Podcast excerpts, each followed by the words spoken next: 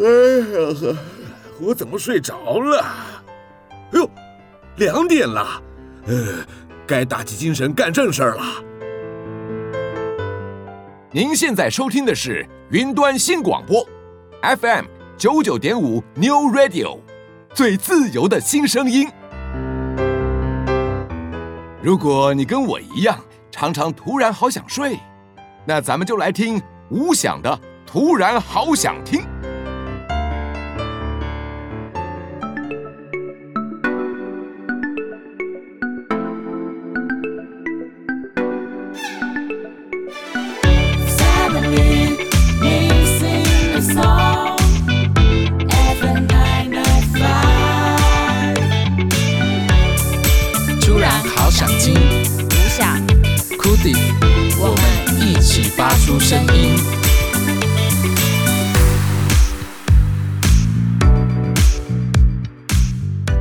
Hello，大家好，这里是 FM 九九点五 New Radio 云端新广播电台。突然好想听，每周日下午两点到三点，与你一起在空中发出声音。我是吴翔，我是 Cody。下一周就是中秋节喽，开心又是烤肉的日子了。对，其实我觉得九月的好像节日特别多诶，我记得有教师节嘛，还有放假。重阳节也没放假，哎，对，然后好像也是衔接很多学校的开学日嘛，所以大家好像在九月就呈现一个非常繁忙，但又有一点哎复杂，又有一些节日在里面的状态。怎么听起来好像有点像？啊，要进入一个下一个地狱的感觉了，然后突然就给你放个假，缓冲一下这样子。哎，对耶，我听很多在当老师的朋友啊，他们会跟我分享说，那个刚开学的时候，尤其是经过一整个暑假，而不是寒假那个可能只有二十一天那种，哇，那个上课的状态就是呈现非常死机，然后大家都还没有进入状况，所以这时候如果多一个中秋连假，好像大家会稍微比较提神一点。那讲到中秋节呢，其实我们可以想到有很多的活动。刚才库迪说你们常常会烤肉是吗？对，中秋一定要烤肉的。我听说库迪是烤肉专家哎，就是那种，呃，如果摆了烤肉架，可能旁边的人就是在拿扇子，然后在聊天喝饮料，然后就他一个人站在那个烤肉架前面满身大汗，然后就是帮大家把肉啊、菜啊什么都弄好，然后就是夹给别人吃这样。因为我担心别人烤不熟，干脆自己上手比较安全。一定要自己去沾那个烤肉酱，才好像那个味道才比较对之类的。对，哎、欸，而且我听说，就是中秋节这个节日，不只是只有华人在过，哎。据说就是南北韩啊、日本啊、越南也都会过中秋节，可是当然各地的文化是比较不一样。有时候我也在想，是不是他们过了中秋节比我们的更接近原本应该有了中秋节的样子？哎，对，不知道哈。像我知道在大陆大家是不烤肉的，但是你们有读过那个国语课本里面的课文吗？有一课叫做月光饼。就是大家会在中秋节的时候吃那种麻饼，上面有一些撒一些芝麻，很像月亮的感觉。然后我记得日本好像会吃一种和果子，很像团子那种东西。团子要怎么解释啊？麻吉的感觉。我自己吃过是跟麻吉有点不太一样，然后你是，是更松软一点哦，就没有那么粘牙。对，但是甜到爆。所以日本反而是吃一些甜的。那在台湾呢，大家就非常喜欢，就是大家要聚起来烤肉，这在很多地方是没有看过的饮食文化哦，所以非常有趣。不知道是不是因为像那种超市啊、大卖场在中秋的时候开始宣传，因为他们的烤肉假滞销了。耶，yeah, 是的。哎，我其实是在近年的中秋节，我才开始呃明白，就是所谓的那种什么绿豆碰啊、凤梨酥啊，跟月饼的差别在哪里？在那之前。呃，可能还没有开始学会送礼之前，我把这几个都当做是一样的东西，太夸张。我我后来才知道，就是绿豆椪就是那种会盖印章在上面，然后它里面的一些馅料好像是用绿豆泥做的吧？对，不然是用红豆做的嘛。人家名字就已经告诉你那是绿豆椪。不过我小时候会对这个绿豆椪的椪有一点不明白。对啊，就是是。碰什么？就感觉很像橘子，所以你会搞不清楚它是什么。对，或者是把它跟凤梨酥混在一起。对，凤梨酥还比较好理解，那个酥好像就是一种甜点的名称嘛。嗯哼，对，就有点像那个姜汁撞奶是怎么撞啊？倒在一起就是撞，这没道理啊。那为什么不说姜汁混奶？你看用倒的时候，你就会有一种嗯，好像这个感觉很自然，或者是甚至有一种倒垃圾的感觉，所以你不会有美好的那种样子。但是撞在一起就哦，这个感觉手法惊人，哎呀有魄力这样吗？对，所以文字很重要。所以绿豆碰有一种魄力的感觉。当然，其实我们知道那个碰字并不是碰撞的碰，它是一个木字旁旁边一个病。那其实它的意思呢，应该是膨胀的那个意思。碰有点像那个台语的那个捧起来。哎。对对，有这个感觉，啊、所以这个饼是捧起来的。对，那它还是一种动态的感觉，对吧？各位还记得中秋节的由来吗？会不会都跟什么重阳节、端午节全搞混在一起了？哎，突然就变成屈原的故事。至少我还知道是个女子的故事。嘿，对，嫦娥嘛。啊，对。其实各位知道嫦娥是有老公的吗？你不讲，没有人会想起来，就会觉得她是个仙女姐姐。仙女姐姐，是的，是个小姐姐。呃，嫦娥呢，她的老公是后羿。那后羿大家知道的，大概都是那个把九个太阳射下来。那他当时呢，因为创造了丰功伟业，所以他得到了这个长生不老药。哇，那这个长生不老药他自己舍不得吃啊，就交给嫦娥保管。结果没想到后羿的徒弟居然想要抢这个长生不老药，那嫦娥呢，他就一个紧急之下，他就把这个药吞掉，然后一吞掉，他就飞到月亮上面去了。这个是升天药吧？其实根本不是长生不老，它就是让你升天。对，或者是孤独药。对，总之蛮玄幻的一个故事。对，修仙哦。对，总之呢，大家就在中秋节这一天都会团圆，然后吃点东西，重点是赏月亮嘛。这个不知道是哪个商人想出来的绝佳宣传，可能是那种卖饼的吧，他的饼卖不出去，刚好这个九月那个时间快到期了，赶快清销一下。随便编了个嫦娥，还有个老公呢。好啦，讲到月亮呢，其实我们都知道，在创作文学啊，或是音乐上面，对月亮是有很多的想象的。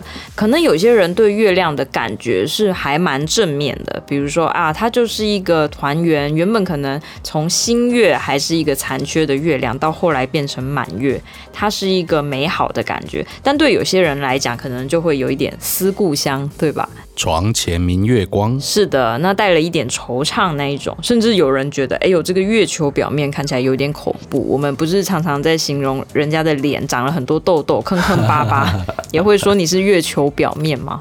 对，而且西方好像还会把那个月球表面那个暗沉的地方，会想象说有太空船是藏在那个暗沉表面。所以东方人会觉得有嫦娥在上面，西方人觉得有什么太空船之类外星人。哎，好啦，今天的主题就叫做一样的月亮，不一样的我们。那我们今天会从音乐的角度出发，我们就这么说好了。呃，在每个人心里的月光，可能有暖色调的，也可能有冷色调的。那我们现在就先来分享一个暖色调的月光，好吗？这是一八九零年的一首古典创作，这个人叫做呃，德布西他创作的《月光》，他是一个法国人。那我们现在先来听，呃，可能有一些人听他觉得这个还是带了一点小小的悲伤哦。我们就先来听这个纯钢琴曲《月光》。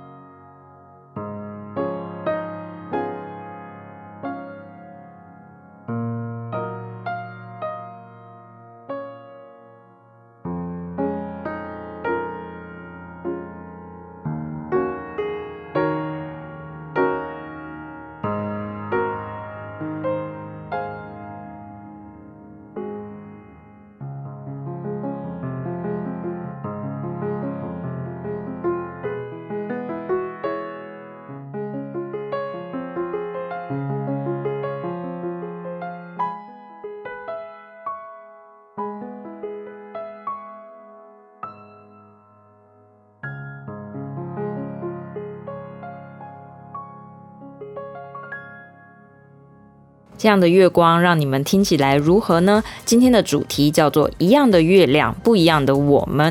刚刚有提到中秋节的主人翁跟嫦娥有很多的关系嘛？那今天要来分享的这一首歌，诶，就叫做《嫦娥》，这是由陈彼得跟陈欣怡演唱的作品。呃，这首歌的词曲也是陈彼得哦。非常久没有看到这位音乐创作的老前辈了，最近一次看到他是在二零一八年的《中国好声音》节目上。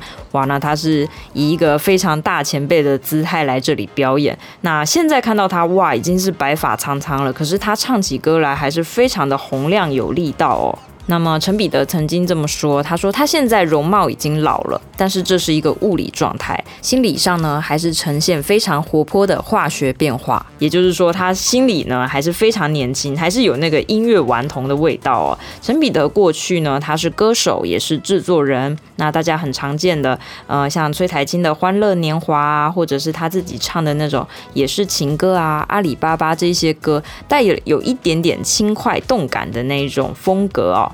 那么说到这一首《嫦娥》，是他一九八三年的专辑，也是他同名的作品，我觉得非常好听又轻快。那接下来就让我们一起来欣赏这一首歌《嫦娥》。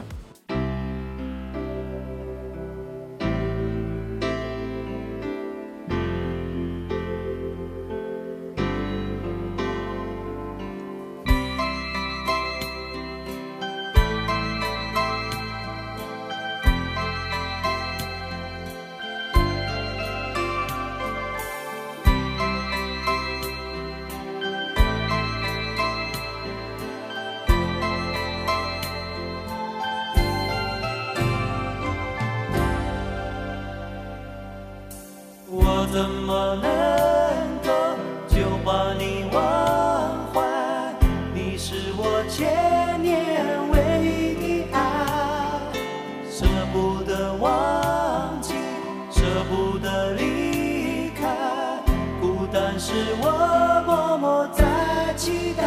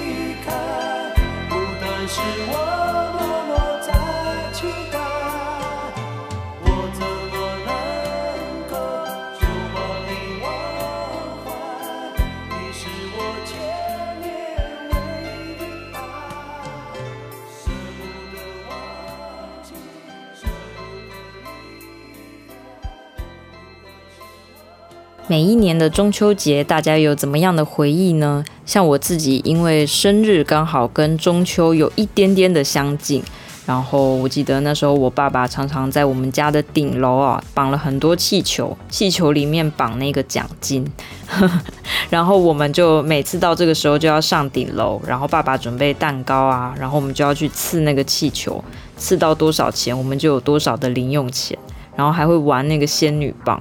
但我们家就是因为我爸很在意健康的关系，就从来都不烤肉的。库迪，你可以聊聊你这个中秋的回忆吗？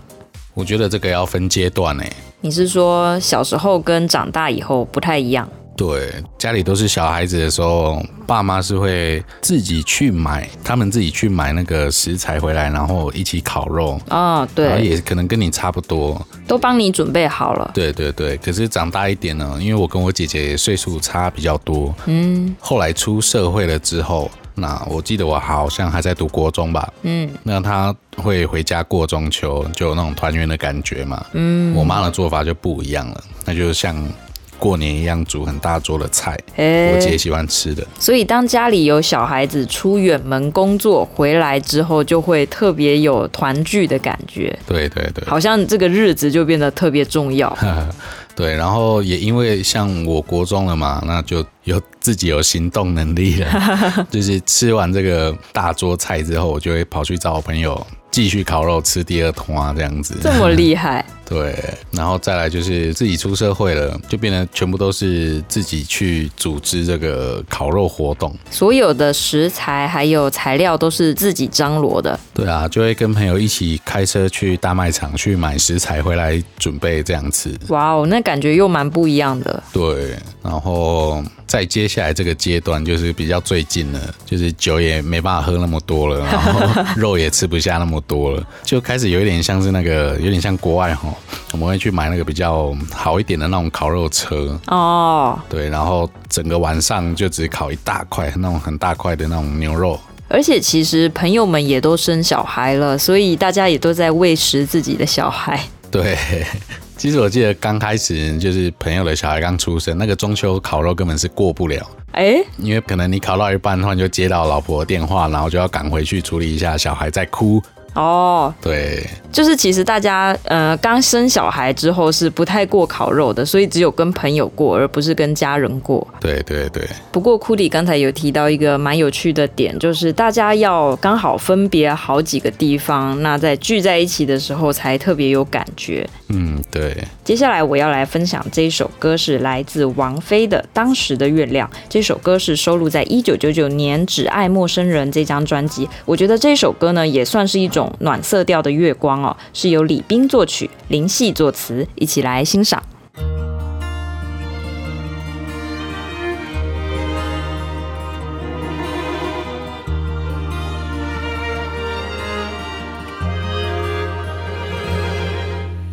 当时我们听着音乐，还好我忘了是谁唱谁唱，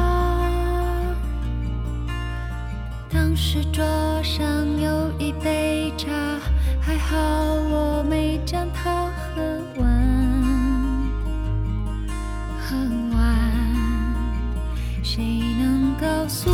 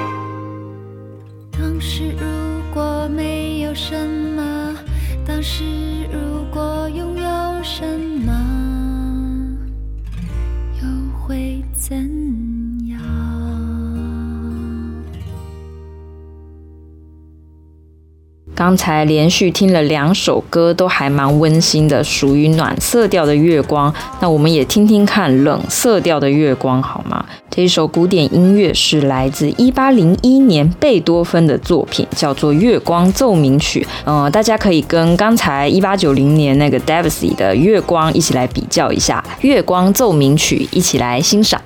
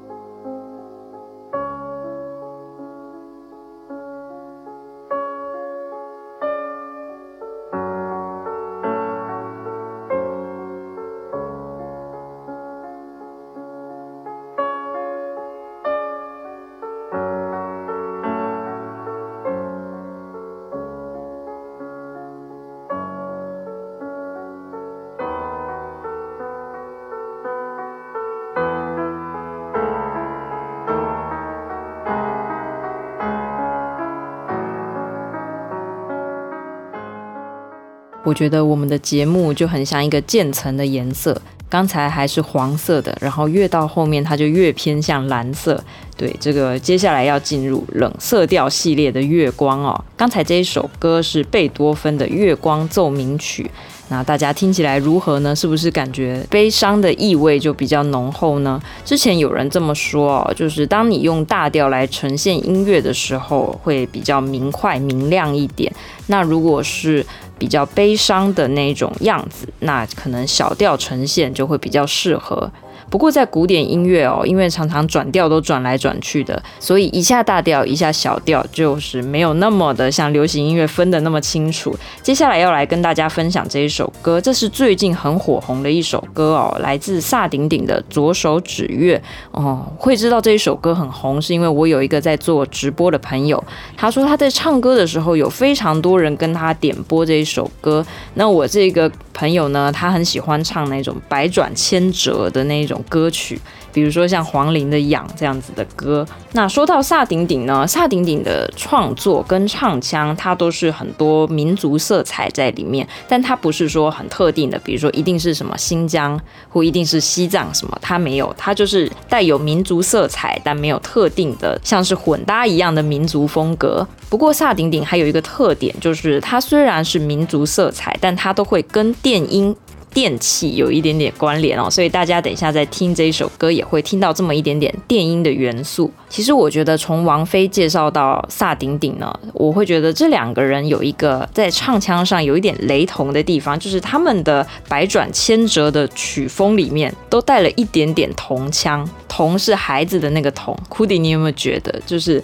你去听那个萨顶顶的声音，会有一点点奶声奶气，但它又是嗯带了一点妖艳的感觉。对，我觉得他们就是他们鼻腔运用的非常的灵活。对，我甚至可以说，它带了一点点那种女巫的感觉，但是又不会让你觉得很恐怖，你反而会因为这样子的很特别的声音展现，然后会觉得进入到这整首歌的情绪，就是展现一种神秘，然后但是又很鲜明的感觉。是的，其实整个声音是明亮的。那当然，萨顶顶他本身也是在声乐的功底是非常深厚，所以他可以想怎么展现就怎么展现。在他的歌曲里面，常常有戏剧化的味道哦。接下来就让我们来欣赏这一首歌，呃，由萨顶顶作曲，由玉江作词，《左手指月》收录在二零一八年的电视剧原声带《香蜜沉沉烬如霜》，《左手指月》，一起来欣赏。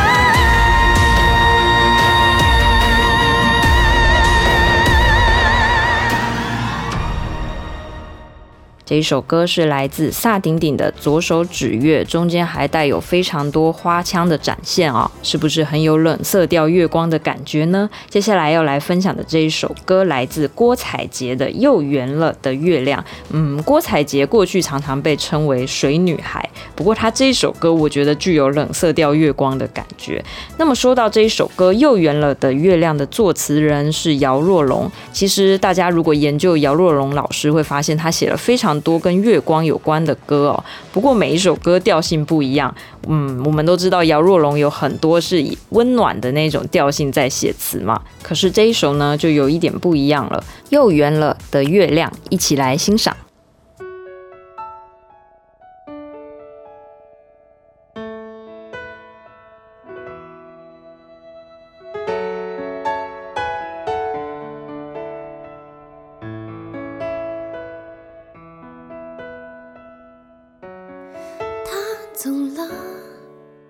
我的灯一直亮着，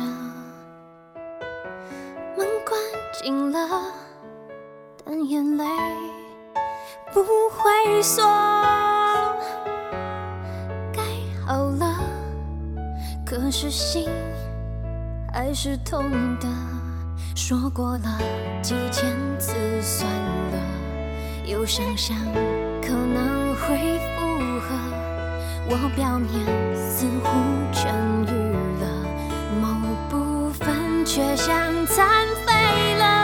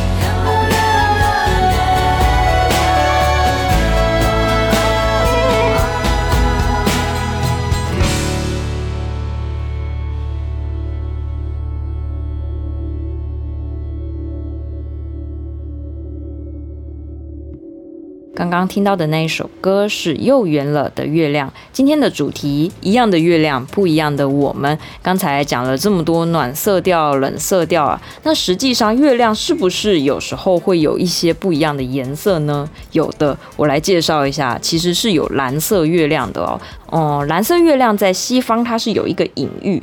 代表的是不常发生的事情，为什么呢？因为在天文上，照理说一整年会出现十二次满月，对吧？可是就是会有几年会不小心多出一次满月，也就是十三次满月。所以这边的蓝色月亮呢，它并不是说月亮真的变成蓝色的，而是说在一年之中多了一次满月。有一点像闰月那一种感觉，当然在现实上，嗯，常常是有那种火山爆发呀，或是森林大火之后，常常会出现这个蓝色月亮哦。也有人说是因为那个大气尘埃粒子所导致的。那当然，在音乐上、文学上，对于这个蓝色月亮 （Blue Moon） 就有很多的想象哦。接下来，我们就来分享一首歌，来自 Frank 的《Blue Moon》，一起来欣赏。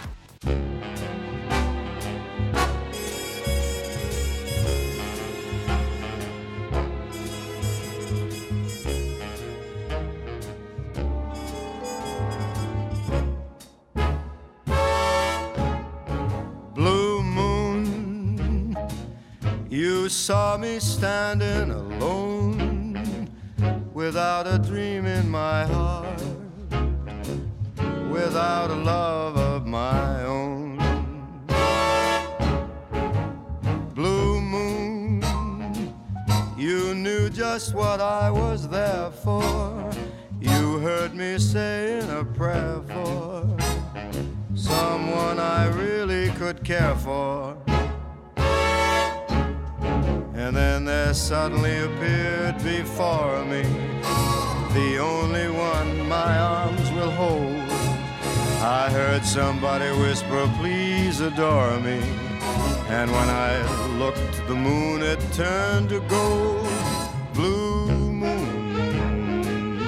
Now I'm no longer alone without a dream in my heart without a love of my own.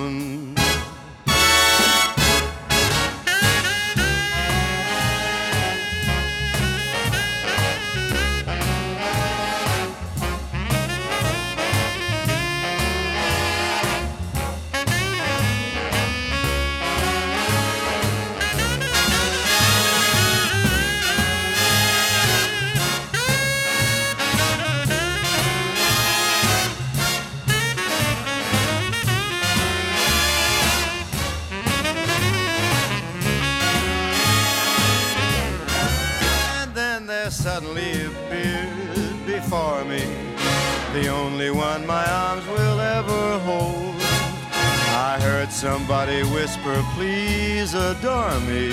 And when I looked, the moon had turned to gold. Blue moon, now I'm no longer alone. Without a dream in my heart without a love of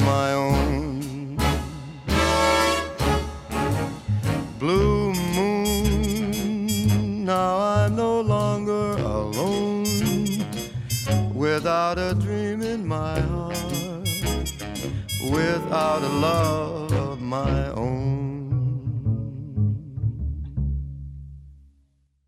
刚才听到的这一首歌是来自 Frank 的 Blue Moon。不过说到这个 Frank 呢，他跟月亮其实特别有缘，因为一九六四年呢，那时候是阿姆斯壮第一次登陆月球，哇，那时候全世界都是对这件事情很关注哦。那他也趁势发了一首歌叫《Fly Me to the Moon》。《Fly Me to the Moon》这首歌非常的经典，可是过去它的名字是叫《In Our World》，是后来大家越唱越红之后，他就把它改名成这样子。那么我们今天要听的《Fly Me to the Moon》是谁的版本呢？我们来听听曹格的翻唱版本，一起来欣赏。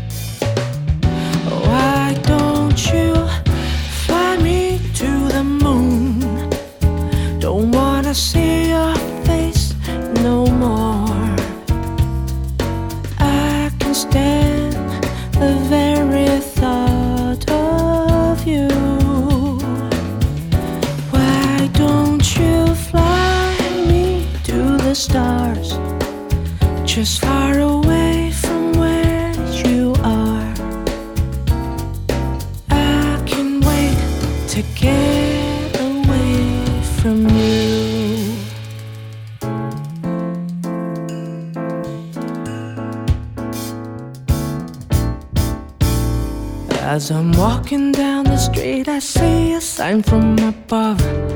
Oh, yes, it's an Irish bar. So I sat myself down for a couple of shots, but I ended up with a pot. Oh, but I've been told that love is wonderful,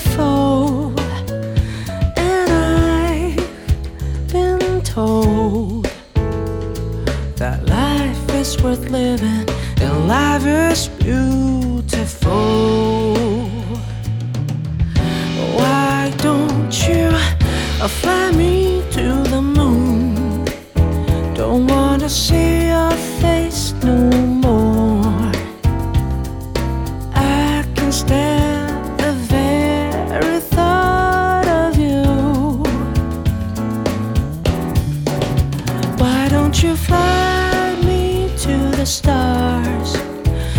far away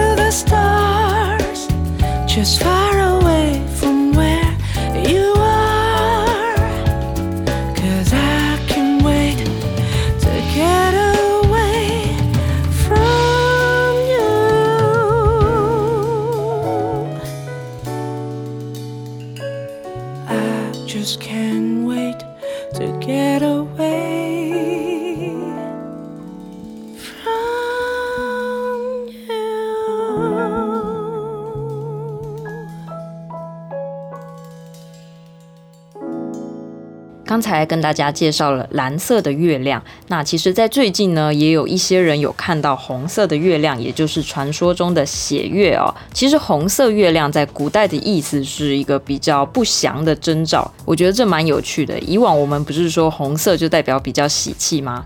然后蓝色好像是一个比较忧郁的感觉，可是到了月亮上，红色反而变得比较不吉祥一点。那这个红色月亮它是怎么产生的呢？其实它是月全食，然后因为月亮呢刚好没于地球的阴影里面，不过太阳光它是挡在地球后面嘛，然后刚好有红色的那个光折射出来到月亮上，所以看起来好像是一个红色的月亮。不过关于红色月亮的歌当然就很少啦，所以这边没有歌可以跟大家分享。不过接下来呢，想跟大家分享一首很经典的月亮歌，叫做《月亮代表我的心》。今天要分享的版本是一个改编，来自陶喆 R&B 版的《月亮代表谁的心》，收录在二零零二年《黑色柳丁》这张专辑里面，一起来欣赏。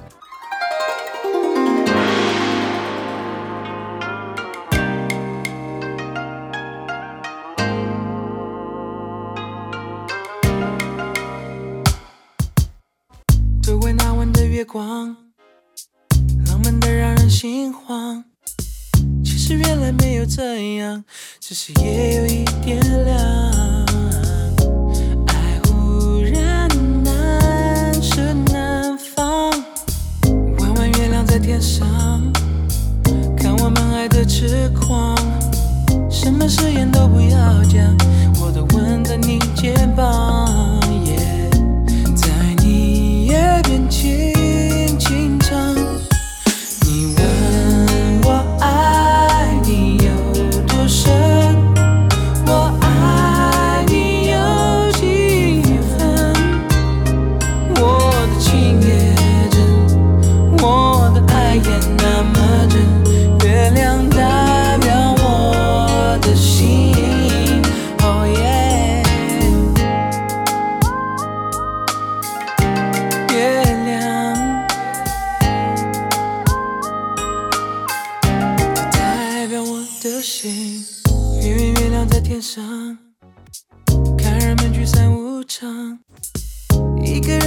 上游荡，爱恨情理两茫茫。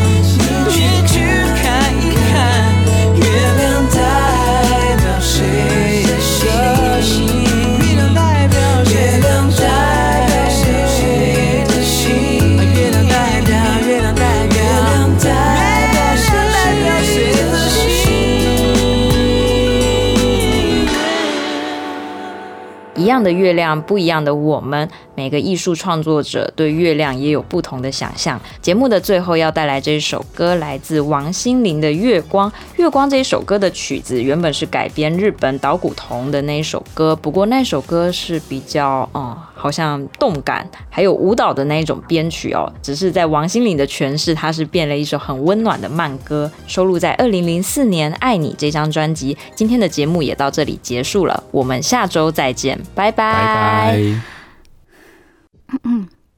弯弯月光下，蒲公英在游荡，像烟花闪着微亮的光芒。趁着夜晚，找寻幸福方向，难免会受伤。弯弯小路上，蒲公英在歌唱，星星照亮在起风的地方。乘着微风飘向未知远方，幸福路也许漫长。难过的时候，谁在身边陪我掉眼泪？失败无所谓，你在左右，月光多美。弯弯月光下，我轻轻在歌唱。从今以后不会再悲伤，闭上双眼，感觉你在身旁。